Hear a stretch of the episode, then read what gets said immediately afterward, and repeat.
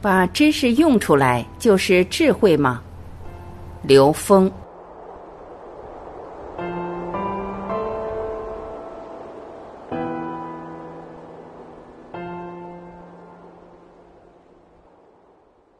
知识和智慧的关系。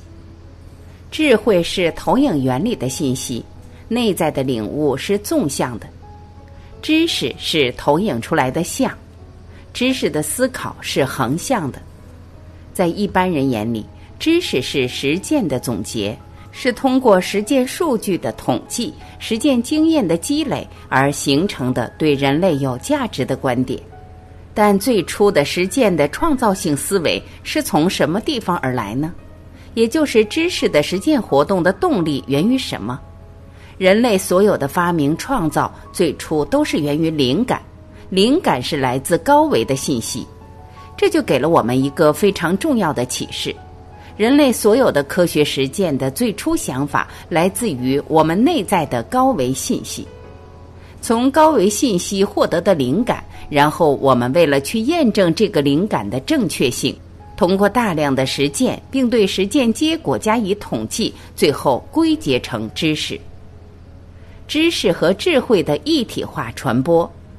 还有一种情况是，具有高维能力的人通过从高维空间下载完整的信息系统，而创造不同的智慧学说。然后通过知识的形式进行传播、传授。当然，在这个传授过程中，真正能够下载信息的人，他所传授的并不仅仅是知识，是把知识和智慧进行一体化传播的。比如像释迦牟尼佛、老子、孔子，实际上他们传授知识的背后蕴藏着大量的智慧。知识启发智慧。如果是把知识当做发酵自己内在智慧的酵母，那每一个知识都可以启发智慧。结果如何，关键就看你怎么去看知识：是从下往上看，把知识作为主宰，作为自己做事的准则；还是从上往下看，把知识作为可以驾驭并启发智慧的工具。角度不同，对知识的理解会截然不同。前者将成为知识的奴隶，后者是驾驭而且能够随时创造知识的人。把知识用出来就是智慧吗？把知识用出来有两种解释：一种是没有跟自己内在连接，只是把知识当工具在用，这个跟智慧没有太大的关系；另一种是如果领悟到了知识背后的智慧。通过知识把自己带到了更高的维度，或者在内在超越了知识的障碍，而对整个时空有了更完整的认知。这种超时空的能量驾驭才是智慧。但现实中确实很多人认为，我能把知识用出来就是智慧。用出来的方法有两种：一种是当知识的奴隶，只是把知识当工具，在知识的限制之中去使用它。还有一种是超越了知识，是驾驭知识。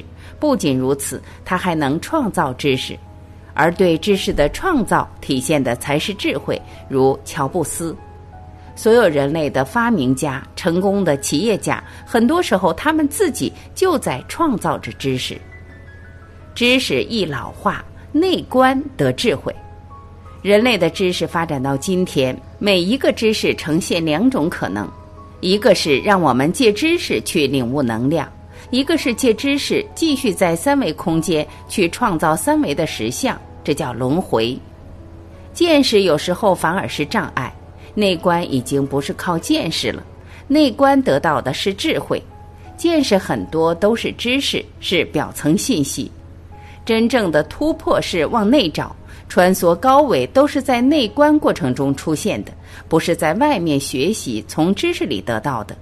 相反，我们对知识的表象执着时，在记忆连接时，往往变成我们与智慧连接的障碍，就是所知障。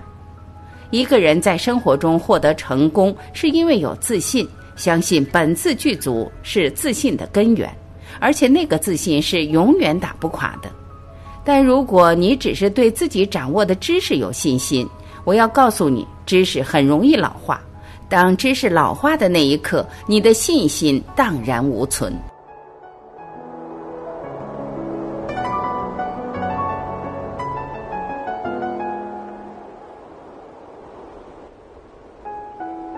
感谢聆听，我是晚琪，我们明天再会。